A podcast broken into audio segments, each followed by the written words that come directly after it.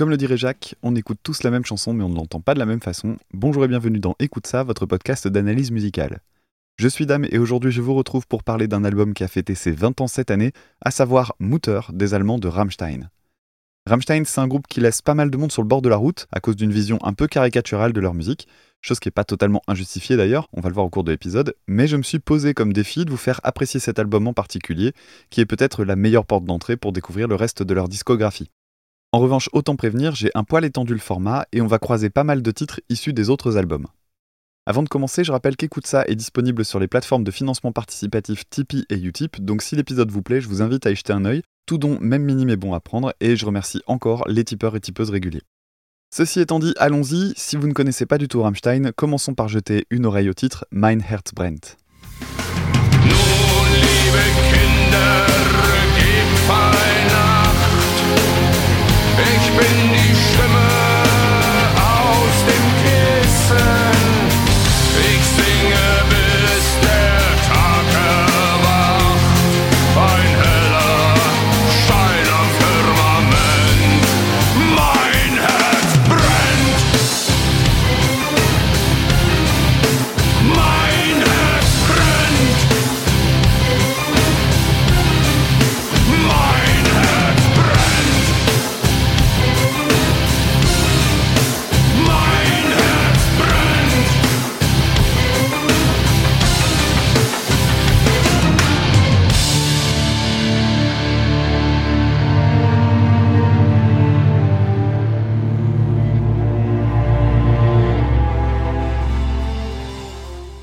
Ce titre est celui qui ouvre l'album Mutter, et en 2001, ce démarrage a été une immense surprise pour quiconque écoutait déjà le groupe auparavant.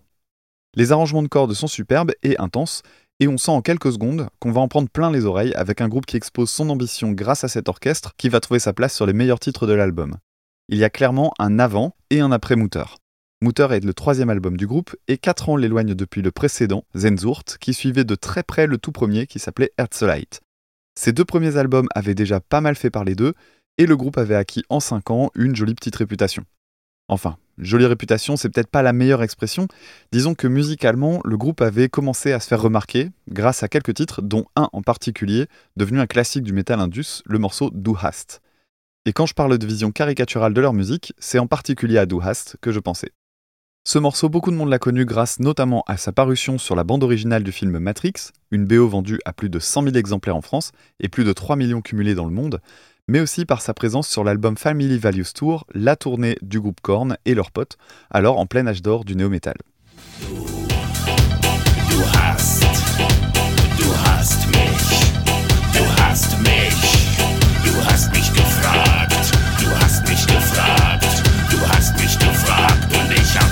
Gesagt. Willst du, bis der Tod euch scheide, treu sein für alle Tage?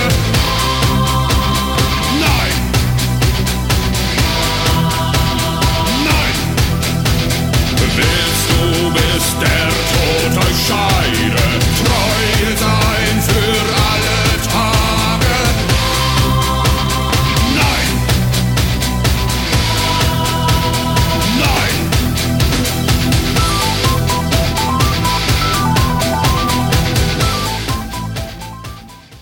La structure de Du Hast est assez représentative du style du groupe à l'époque, qu'on peut résumer par de la froideur, de la simplicité et surtout un aspect martial très marqué, avec notamment une batterie extrêmement métronomique, voire dépouillée. Comme on va le voir, cette façon de composer va en partie changer sur Mutter, et en toute honnêteté, tant mieux. Vous le comprendrez au fur et à mesure de cet épisode, je suis très attaché au début du groupe, mais un troisième album dans cette veine aurait été celui de trop. Le titre Rheinraus, par exemple, qu'on trouve dans le dernier tiers de Mutter, donne l'impression d'être une chute de Zenzurt, et c'est un des moins intéressants de l'album.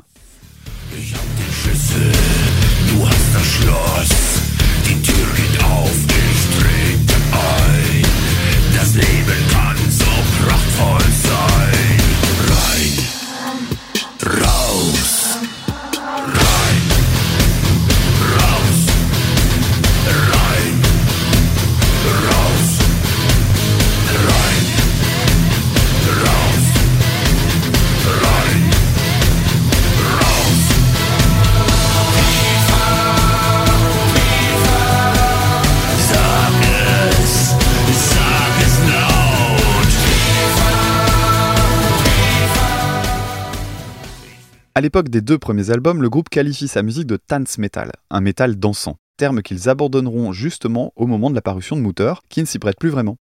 Alors ça peut sembler bizarre dit comme ça le dance metal compte tenu de l'agressivité ressentie de la musique, mais quand on l'analyse avec un peu de recul, l'expression est loin d'être idiote. À mon sens, cette définition de leur son de l'époque est due à deux éléments bien précis, la batterie et le synthé. Alors commençons par le synthé. Flake Lawrence est un bidouilleur et il a recours à la fois à des synthés mais aussi à des sampleurs sur lesquels je reviendrai en détail tout à l'heure. Les sons qu'il utilise sont très souvent marqués et quasi kitsch, surtout dans les deux premiers albums. Ça va donner au groupe un aspect très 90s et pas forcément dans le bon sens du terme, certains réglages choisis pouvant très bien trouver leur place dans de l'eurodance bon marché.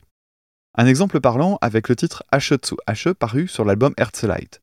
Au passage, écoutez bien les paroles. Ashe rappellera peut-être aux anglophones le titre Ashes to Ashes de Bowie ou celui de Face No More. Effectivement, le sens est le même. C'est finalement ce qu'on connaît comme Tu es poussière et tu redeviendras poussière, la citation biblique. Ici, il y a un jeu de mots d'une subtilité toute rammsteinienne avec la phrase précédente qui dit Je me mettrai à genoux sur ton visage et mettrai mon doigt dans. suivi de H. Sauf qu'il est phonétiquement proche du mot arche ou as en anglais, et pas besoin de vous faire un dessin, ami de la poésie, il est temps de profiter du synthé.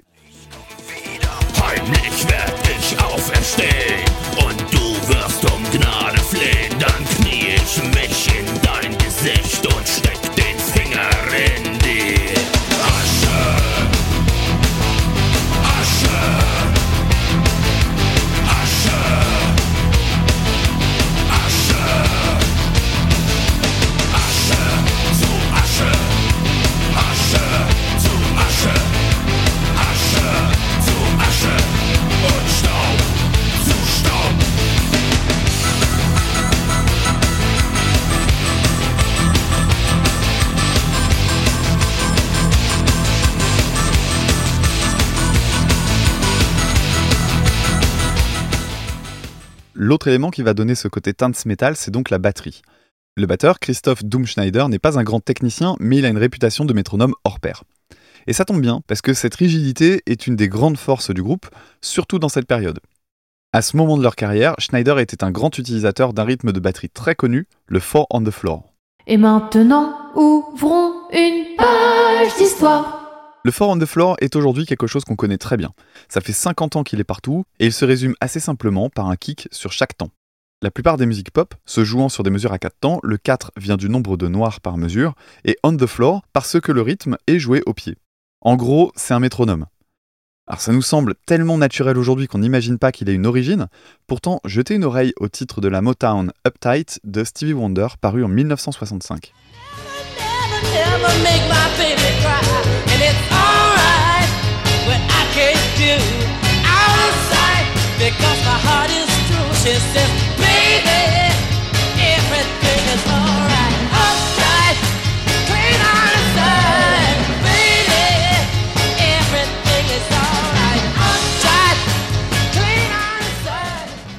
Ici, on entend clairement un impact partant, à ceci près qu'il est joué sur la caisse claire. C'est donc pas un four on the floor. Au début des années 70, un certain Earl Young popularise une nouvelle façon de faire en changeant l'élément de batterie sur lequel taper le tempo, ainsi qu'un accompagnement beaucoup plus présent sur la charlet, cette cymbale qui peut être ouverte ou fermée, et c'est ce qu'on entend dans le titre The Love I Lost de sa formation de l'époque, Harold Melvin and the Blue Notes.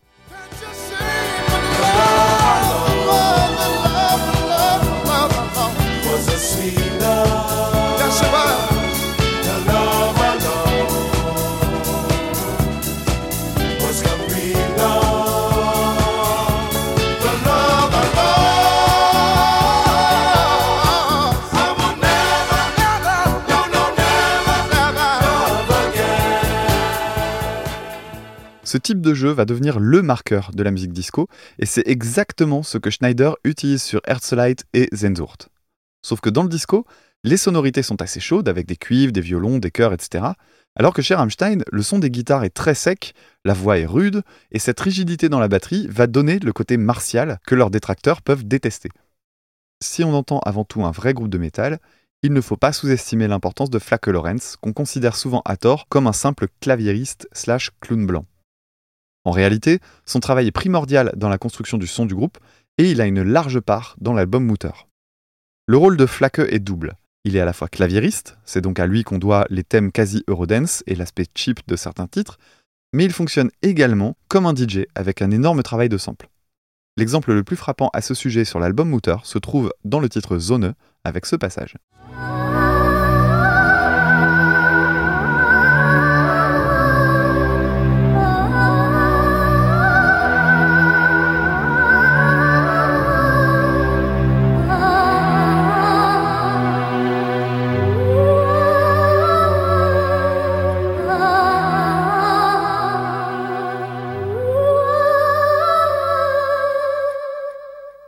Cette voix donne un énorme plus au titre, avec une ambiance extrêmement mélancolique due à la mélodie elle-même, mais aussi à son tremblement spécifique. Mais d'où vient cet extrait? Je pensais personnellement qu'ils avaient fait de nouveau appel à la chanteuse créditée comme Bobo que l'on entendait sur Engel et qui revient dans le titre Nebel sur Mutter. Mais non, il s'agit bien d'un sample préexistant tiré d'une banque de sons du nom de Symphony of Voices, édité par Spectrasonics. Sur cette banque de sons absolument gigantesque, on trouve une section intitulée Lamenting avec plusieurs extraits découpés, dont voici une partie.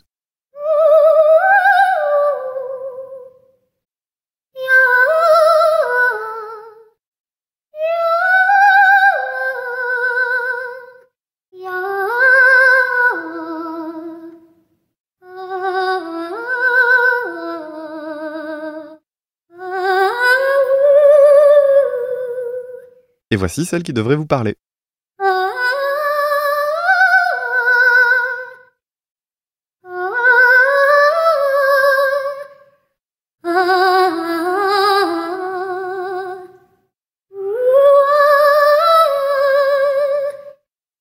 Flaque en a simplement agencé quelques-unes pour obtenir cette ligne que je trouve personnellement très belle.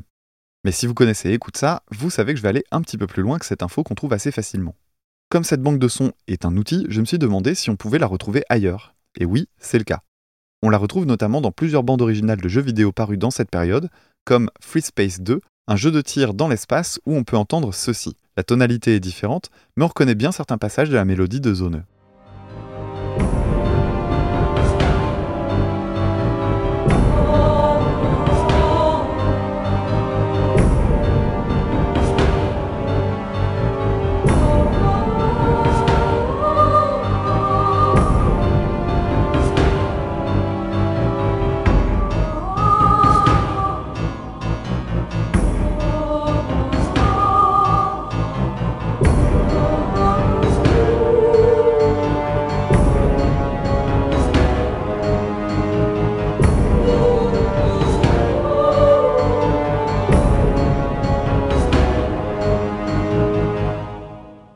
Vous êtes plus intéressé par les jeux de rôle, pas de problème, puisqu'on la retrouve également dans Might and Magic 7 for Blood and Honor dans la région Barrow Downs.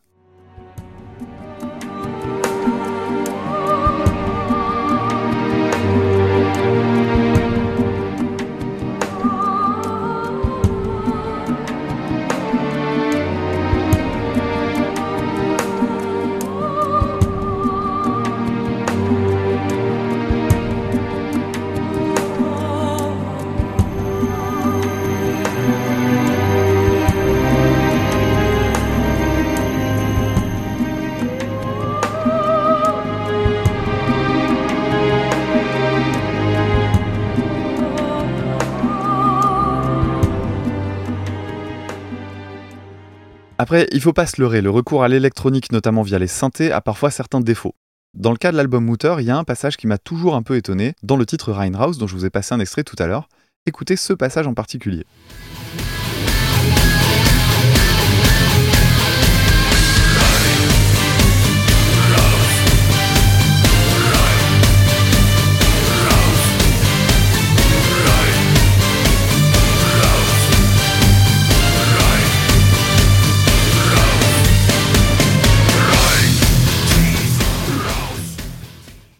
C'est bien un arrangement orchestral joué au synthé. Ça pourrait passer correctement si l'album n'était pas justement marqué par des superbes arrangements pour orchestre dont je vous reparle dans quelques minutes. Ce qui est assez incroyable, c'est qu'il ne les ait pas utilisés pour celui-là aussi. La première chose qui frappe quand on écoute l'album, c'est qu'il est beaucoup plus chaleureux que les précédents. Sans mauvais jeu de mots, le groupe a notamment enregistré dans un endroit plutôt agréable au sud de la France, le studio Miraval, qui a vu passer pas mal de monde, à commencer par ACDC, Judas Priest, Les Cure ou encore Pink Floyd, tandis que les répétitions ont, elles, eu lieu près de la mer Baltique dans un climat plus froid. Richard pense que l'album Mutter reflète ce côté chaud-froid, notamment pour son aspect mélancolique. Si personnellement je trouve que ces rapprochements relèvent de la psychologie de dossier de presse, il y a quand même un début de mélange entre une rigidité des débuts qui est toujours présente, mais qui se trouve être contrebalancée par une sonorité plus humaine que par le passé qui était parfois quasi robotique. Cette réhumanisation de leur musique passe notamment par le son de batterie devenu sur moteur plus organique, avec moins de recours à des artifices électroniques. En termes de jeu pur et dur, Christoph Schneider s'éloigne du Four on the Floor des débuts sans pour autant devenir démonstratif. Et le groupe s'éloigne progressivement de ce dance metal qui les aurait fait tourner en rond, au profit d'un métal peut-être un petit peu plus conventionnel. Et ce son de batterie bien plus humain a son pendant guitaristique avec des thèmes orientés davantage sur les progressions d'accords que sur les riffs à proprement parler. D'ailleurs, je me rends compte qu'on parle toujours de riff sans vraiment définir le terme, alors prenons 30 secondes pour le faire. Un riff, c'est une courte phrase musicale d'une ou deux mesures qui se répète dans un titre. C'est généralement un nom qu'on utilise pour la musique rock et metal, et un bon riff peut vraiment changer la carrière d'un groupe l'écriture de Rammstein était vraiment entièrement basée sur ce concept à leur début, mais ça change sur Mutter. Non pas qu'il n'y en ait plus du tout, mais de nombreux titres se montrent plus amples, comme c'est le cas de Zone, qui va permettre de faire d'une pierre deux coups, puisqu'on va pouvoir y entendre une vraie suite d'accords bien construite, sur laquelle Christoph Schneider a une jolie place. Écoutez notamment comme il ajoute de l'intensité en mettant un kick sur chaque temps lors de la répétition du refrain final.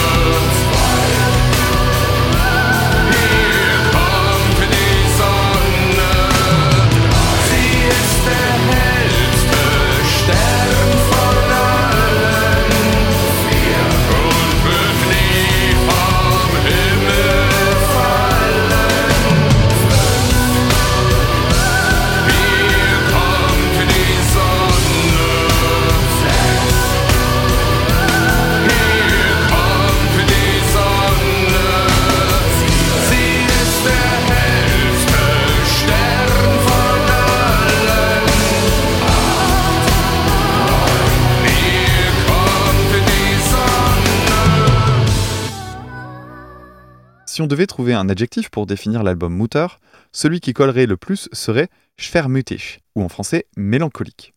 Il y a certes beaucoup de force dans la plupart des titres, mais elle est équilibrée par de nombreuses lignes mélodiques qui vont amener une sorte de douce tristesse. Et pour illustrer ça, je vais revenir sur un passage précis, vraiment très représentatif, qu'on retrouve dans la ligne de Mein Herzbrennt. Et comme j'ai déjà passé la version originale, on va écouter cette horrible version piano mièvre et surjouée dont j'ai pas du tout compris le succès en 2012. Mein Herz brennt. Mein Herz brennt.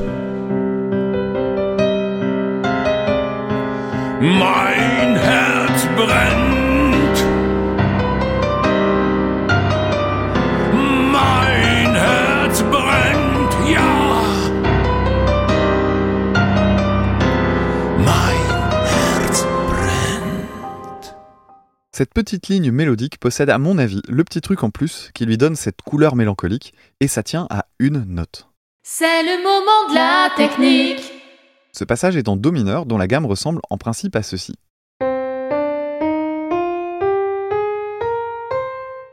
Sauf qu'il y a une petite note qui donne un joli déséquilibre à tout ça. Il s'agit de la septième note de la gamme, le septième degré, qui est augmenté d'un demi-ton. Et ce tout petit changement va transformer notre gamme mineure naturelle en mineur harmonique, avec cette sonorité très reconnaissable. Cette note va donner une intensité et un côté un peu plus dramatique au thème de Mein Brent, qui va bien entendu être amplifié par le recours à l'orchestre dont je vous reparle un peu plus tard. Au passage, pour les curieux et curieuses, il existe un album du nom de Clavier qui reprend 13 titres de Rammstein en version piano solo. Ça peut être l'occasion de découvrir cette mélancolie qui se dégage d'une autre manière, mais en toute honnêteté, c'est un peu cuculapral comme on dit dans le bouchonnois. Toujours du côté des évolutions, comme je le mentionnais tout à l'heure, le batteur Christoph Schneider commence à développer son jeu.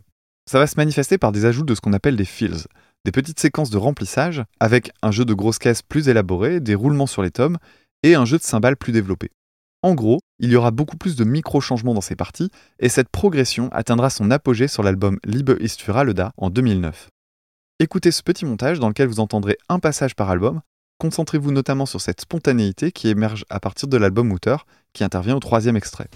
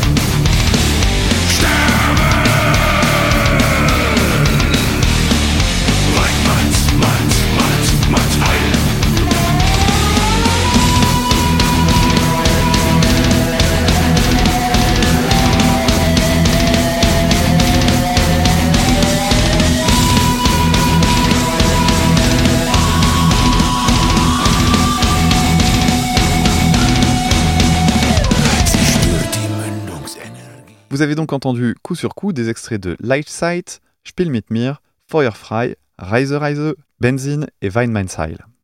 Beaucoup de feels, de la double pédale, un très bon jeu sur les cymbales qui vient donner beaucoup de puissance. L'album Liebe ist für alle date de 2009 est sans doute la meilleure performance technique du batteur sur la discographie du groupe. Sauf qu'il a depuis admis en avoir trop fait et s'est mis un petit peu plus en retrait sur l'album paru en 2019. La seconde rupture la plus nette de la période de Mutter est à aller chercher dans le jeu de guitare, qui, s'il n'est pas révolutionnaire, se démarque pas mal de la période 90s du groupe. Il y a quelques solos dans les débuts du groupe, et souvent il se base sur une idée simple, loin d'être démonstrative. À mon avis, la raison principale est le manque de technique de Richard et de Paul, qui en même temps n'en ont pas du tout besoin dans leur style musical. Rappelons qu'on est aussi en plein milieu des années 90, et l'exercice du solo est ringardisé par l'approche frontale du grunge et du néo-metal naissant. Pour autant, il y a une technique connue des guitaristes peu véloces pour faire un solo classe à peu de frais, c'est le recours à l'ostinato sur une corde à vide. C'est le moment de la technique. Derrière ce nom barbare, il y a un principe assez simple. L'idée est de jouer une mélodie sur une corde, comme par exemple une petite gamme mineure. Et ces notes, je vais les monter et les descendre en faisant une petite mélodie pas très compliquée.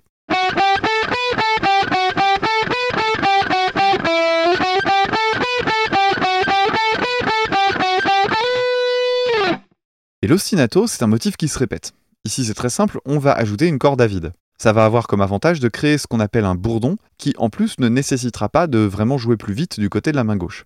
On va simplement décrocher chaque note en tirant légèrement sur la corde pour faire résonner le si à vide pour cet exemple précis. Ça ne demande pas beaucoup de technique, juste une bonne synchronisation main droite main gauche.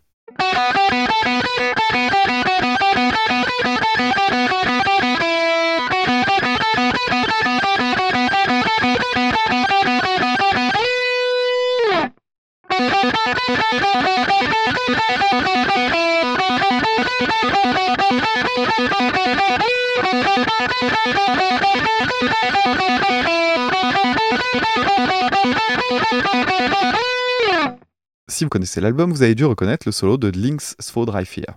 Ce titre est un des plus proches de leur style passé, avec un riff très martial, basé sur les guitares, qu'on efface pendant les couplets, etc., etc. Écoutez donc à quel point il est presque caricatural et j'expliquerai en quoi le morceau est une mise au point très importante dans leur carrière.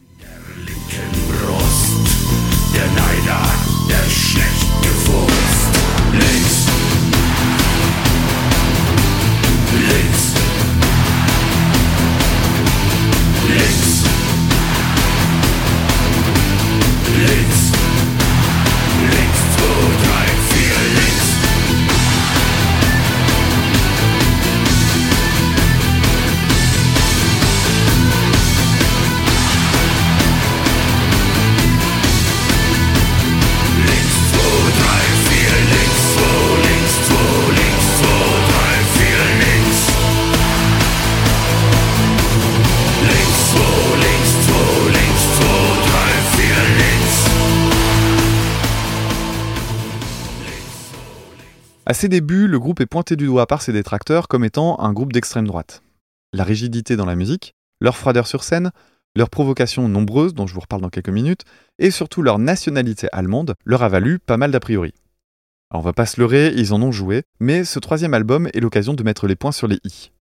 Non, Rammstein n'est pas un groupe de droite, et encore moins d'extrême droite, mais plutôt un groupe qui porte des valeurs de gauche. Et alors que les paroles sont souvent narratives ou parlent de sexualité ou de violence, ici le sujet est clairement politique et a été revendiqué comme tel lors d'interviews.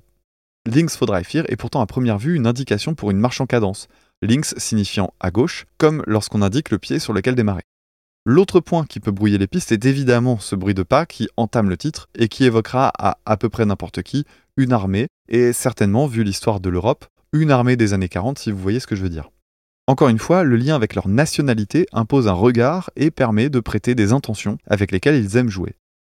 Pour en revenir au solo, le second qui se démarque se trouve sur Adios.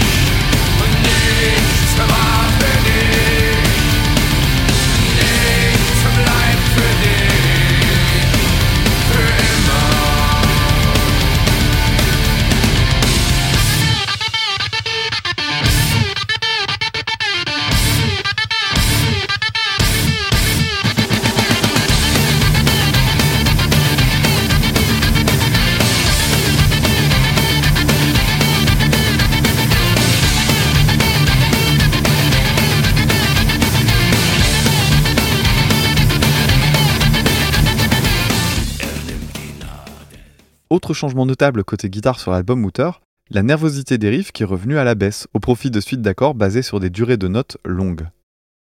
C'est une façon de jouer qui n'existait tout simplement pas auparavant sur Herzlite et Zenzurt, et cette façon de jouer va permettre de favoriser les mélodies, notamment dans les parties lead jouées à la guitare.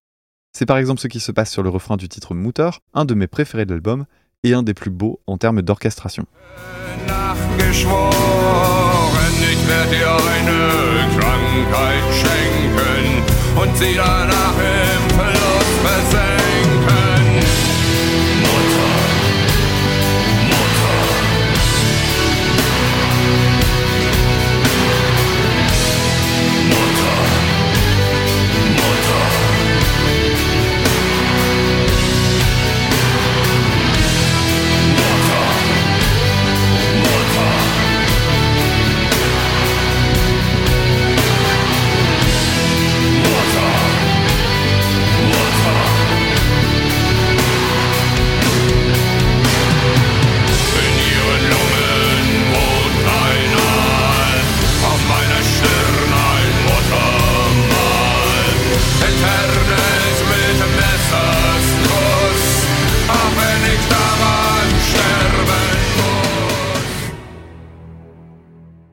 Niveau guitare, il y a sur Mutter un vrai travail autour des deux voix de guitare entre celle de Paul Landers et celle de Richard Kruspe. Sur les deux premiers albums, les deux jouent exactement la même chose 90% du temps, et les deux guitares sont surtout là pour la densité du son. Ici, le jeu devient plus varié, comme c'est le cas sur l'intro du titre qui a donné son nom à l'album, où les deux voix de guitare se croisent. Voici ce que joue la première.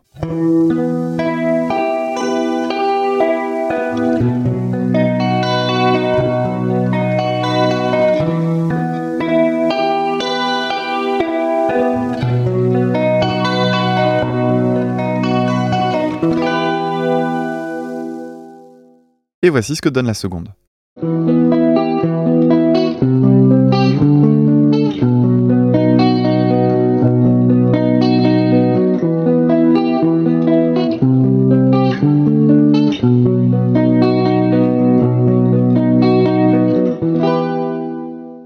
Et mise ensemble, voici ce que ça donne.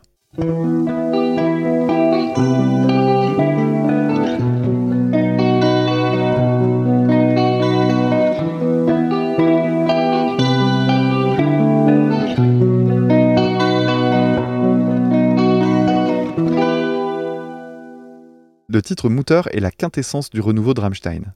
Cette approche de la mélodie, l'utilisation des guitares en son clair sont deux points importants, mais on peut ajouter deux autres éléments. C'est un des rares titres où il existe une modulation, avec une montée d'un ton après le pont, et surtout, c'est un des morceaux sur lesquels on peut entendre une très belle partie symphonique jouée par le Deutsches Filmorchester Babelberg.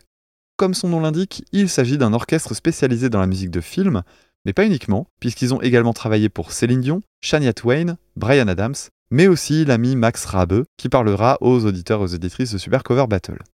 Sur l'album Mutter, on l'entend sur des titres énergiques comme Mein Herzbrennt ou Zone.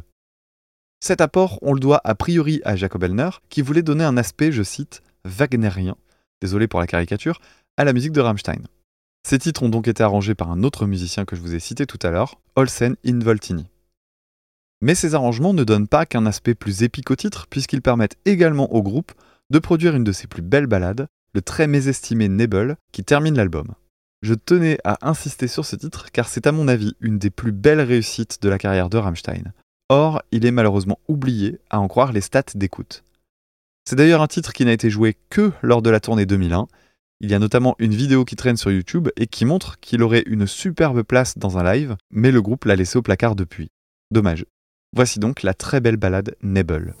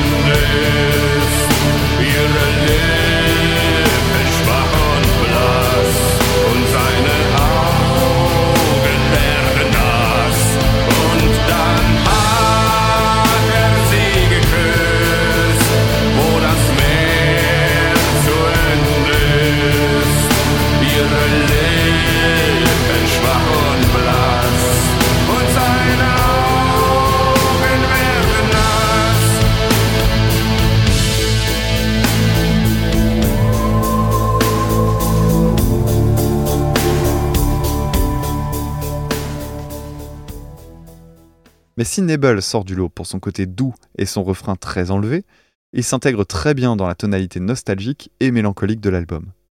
Alors oui, je sais que certains et certaines me répondront que la langue allemande leur gâche le plaisir. Mais justement, profitons-en pour l'évoquer un peu et revenir sur certaines de ses spécificités. D'abord, la structure grammaticale. En allemand, le verbe peut se placer en première ou deuxième position dans la phrase, jusqu'ici pas de problème, mais il y a un troisième cas avec un placement à la toute fin des phrases, dans le cas d'utilisation de propositions subordonnées. Bon, là j'en ai perdu la moitié, j'imagine, mais disons simplement que ça va générer certains types de rimes avec des sonorités auxquelles on n'est pas habitué, notamment le son un qui correspond à l'infinitif, mais aussi des ist, des ust, etc. Ensuite, certaines sonorités sont très courantes en allemand mais complètement absentes en français, comme acht, qu'on entend dans Nacht, la nuit, erwacht, réveillé, ou encore icht, comme dans le mot Gesicht, qui revient souvent dans les paroles de Rammstein. Le mot qu'on emploie la plupart du temps, c'est la langue gutturale. Alors quand on parle de langue gutturale, on évoque en réalité un certain type d'articulation.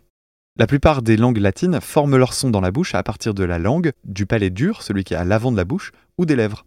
Mais dans les langues germaniques, comme dans la langue arabe d'ailleurs, il existe des articulations qui proviennent du fond de la bouche, avec notamment des sons formés par le contact entre la langue et la luette. Alors la luette, c'est l'espèce de punching ball qu'on a au fond de la bouche et qu'il faut pas trop tripatouiller sous peine de vomir, mais également des sons formés grâce au larynx ou à la glotte. Typiquement, vous pouvez ressentir la différence en prononçant le mot art à la française. Normalement, vous devriez sentir votre langue sur le palais dur, au milieu de la bouche. Tandis que si vous essayez de prononcer le art allemand, ce son que vous allez former, vous allez le sentir avec votre langue sur le palais mou à l'arrière de la bouche. Idem avec le ich français et le ich allemand qui joue lui aussi sur le palais mou. À noter qu'en plus de ça, Till Lindemann a tendance à rouler les R d'une manière très prononcée, ce qui n'est pas du tout la norme en Allemagne. Pour autant, contrairement à ce qu'on peut lire de temps en temps, ce n'est pas du tout lié à la prononciation d'Adolf Hitler, sinon certaines régions allemandes, autrichiennes et suisses seraient des territoires nazis en puissance. Bref, pour illustrer tout ça, jetons une oreille au titre Svitar, qui est pour moi le plus faible de tout l'album, avec un refrain vraiment trop décalé par rapport au reste, mais qui aura le mérite d'illustrer les structures grammaticales, les sons gutturaux et le R roulé en quelques secondes.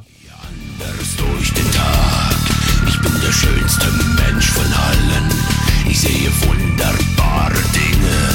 Die sind mir vorher gar nicht aufgefallen. Ich kann mich jeden Tag beglücken.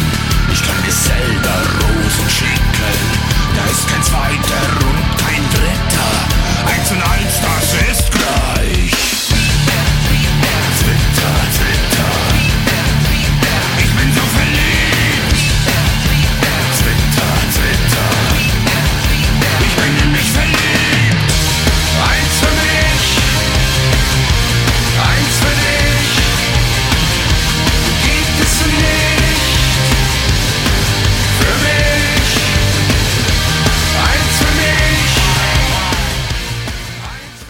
En termes de paroles, en revanche, on est sur du Rammstein tout craché avec un titre sur les hermaphrodites, dans lequel Thiel explique n'avoir besoin de personne puisqu'il peut se reproduire avec lui-même, le tout avec quelques sous-entendus graveleux que je vous épargnerai.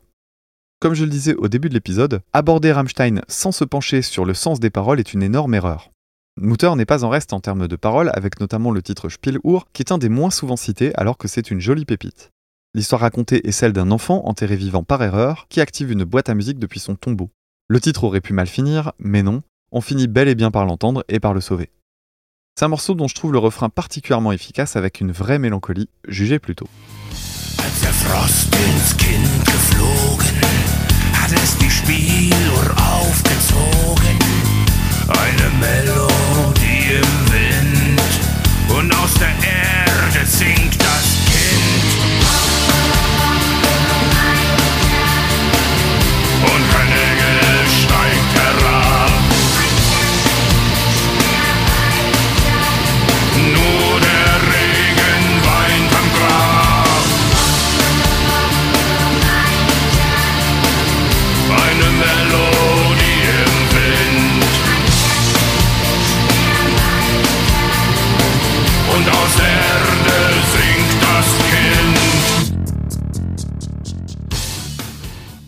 Et dans la famille glauque, je demande la carte Mutter avec sa couverture très marquante que vous avez dû voir sur la vignette de l'épisode.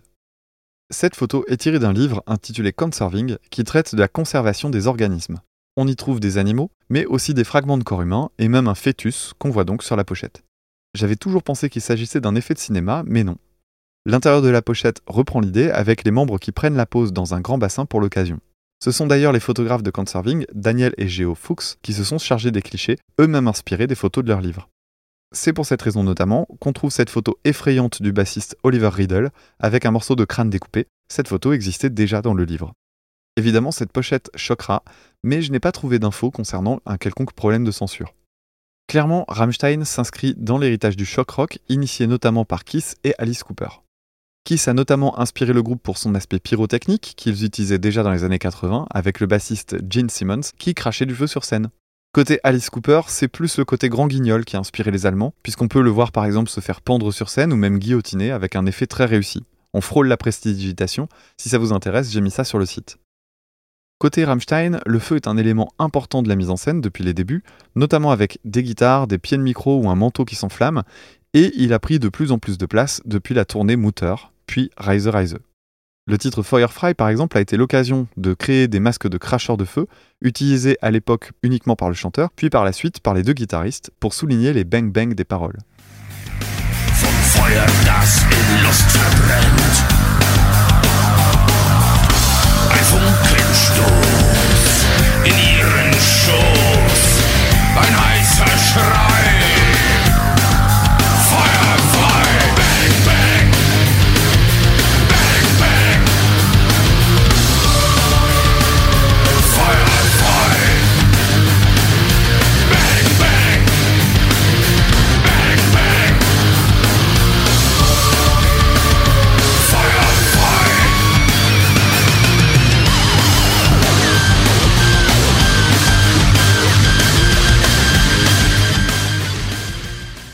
Si aujourd'hui ces effets pyrotechniques sont indissociables du groupe, au départ c'était surtout une manière d'occuper Thiel, qui a beaucoup de qualités mais pas vraiment celle d'un maître de cérémonie. Étant plutôt réservé, il ne se voyait pas haranguer la foule pendant les concerts et ses effets de manche permettaient tout simplement de l'occuper sur scène. Et ce refus de jouer le jeu du Comment ça va Mulhouse? On le retrouve parodié dans le titre Ich.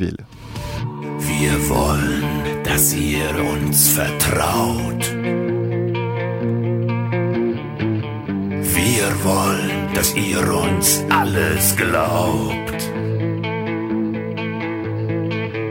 Wir wollen eure Hände sehen.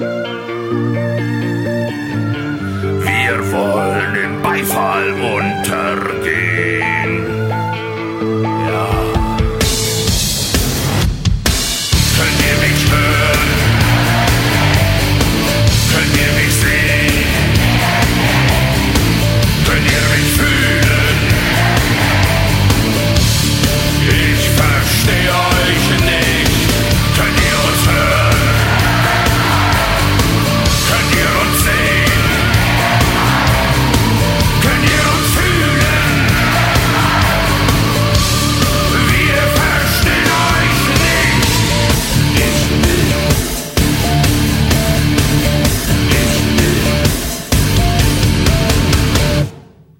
Les lives ne font pas tout et les vidéos qui ont accompagné leur single ont pas mal marqué les esprits. Celle d'Ishville, justement, a une histoire un peu particulière puisque le clip raconte l'histoire d'une attaque de banque perpétrée par le groupe qui finit par une sorte d'attentat suicide par le claviériste Flaque qui porte sur lui une bombe à retardement. Sauf que pas de bol pour eux, le clip sort le 10 septembre 2001. Autant vous dire qu'il n'a pas tourné autant qu'il aurait dû, euh, notamment du côté des États-Unis, qui n'étaient pas trop trop motivés à avoir un clip sur un attentat terroriste. Les clips sont intéressants car ils mettent en avant le côté collectif du groupe avec une importance égale donnée à chacun. Le clip de Zoneux notamment est très bon, je vous le recommande, avec une sorte de relecture de Blanche-Neige, dont le personnage principal, Blanche-Neige donc, fait une overdose en sniffant des paillettes d'or minées par les membres de Rammstein, représentés eux en nains lubriques qui rêvent de se faire fesser. Oui, Walt Disney a dû se retourner dans sa tombe. Je vous invite à le voir ou à le revoir, c'est vraiment un bel exemple de leur humour décalé, et en plus c'est très bien réalisé, ce qui ne gâche rien. Dans cette vidéo, tout comme dans celle de Do Hast par exemple, chacun trouve sa place, et on évite un côté leader qu'on peut avoir dans pas mal d'autres groupes avec les clips. C'est le cas pour l'ensemble des vidéos de Rammstein, à une exception près, le clip de Mutter qui a contribué aux tensions dans le groupe en 2001, puisqu'il est le seul à ne mettre en avant que le chanteur. Encore aujourd'hui, le batteur Christoph Schneider admet avoir du mal à jouer le titre sans repenser à ce moment de leur carrière qui les a poussés dans leur retranchement. Le groupe revenait alors de tournée aux États-Unis, et la fatigue fait que l'envie n'y était plus vraiment. Une partie du groupe est partie en vacances, mais la production étant trop avancée, il fallait faire quelque chose. Et le clip final n'a plus grand chose à voir avec ce qu'il devait être à l'origine, on n'y voit que Till Lindemann à l'écran, dans un clip finalement assez cheap comparativement au reste. La tournée Mutter est en tout cas très étonnamment la seule à n'avoir quasiment aucune trace vidéo. Alors qu'ils ont sorti plusieurs DVD au cours de leur carrière, il n'y a pas eu de Mutter Tour DVD, à mon plus grand regret, quand on regarde notamment la setlist avec quelques titres qui n'ont jamais vraiment été rejoués par la suite. La mise en scène était également assez marquante avec un décor qui rappelle la couverture de l'album. Sur scène donc, on retrouve une partie de cette ambiance avec des espèces de bassins dans lesquels flottent des membres humains. L'album traitant en partie de la figure de la mère et de la question de la naissance, le groupe entre sur scène d'une manière assez particulière, dont je vous parle après vous avoir fait découvrir cette petite rareté, le titre Fünf Viertel.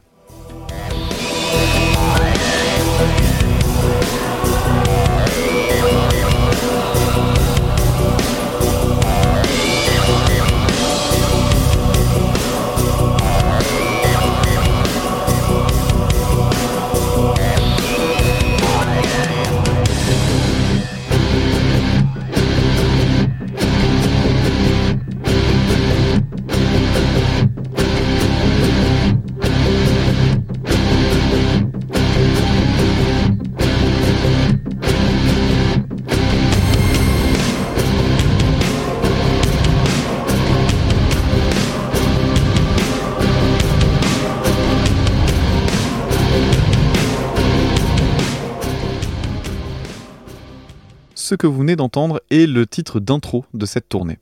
C'est Flaque, le claviériste, qui commence seul sur scène, ce titre habillé en scientifique. On voit alors une sorte de grand sac veineux descendre lentement sur scène. C'est en fait un utérus géant dont vont tomber un à un le batteur, le bassiste, puis les deux guitaristes. Ils font alors mine de pas savoir où ils sont, ils portent uniquement une couche, puis ils vont chercher leurs instruments. Du pur Rammstein. C'est décalé et on ne sait pas trop si on doit rire parce que tout est présenté au premier degré. Le groupe avait également poursuivi son travail de pyrotechnie en incluant le fameux masque cracheur de feu de Firefly et la guitare afflammée que je citais tout à l'heure, mais également un faux plantage de guitare pendant l'outro du titre Svitar.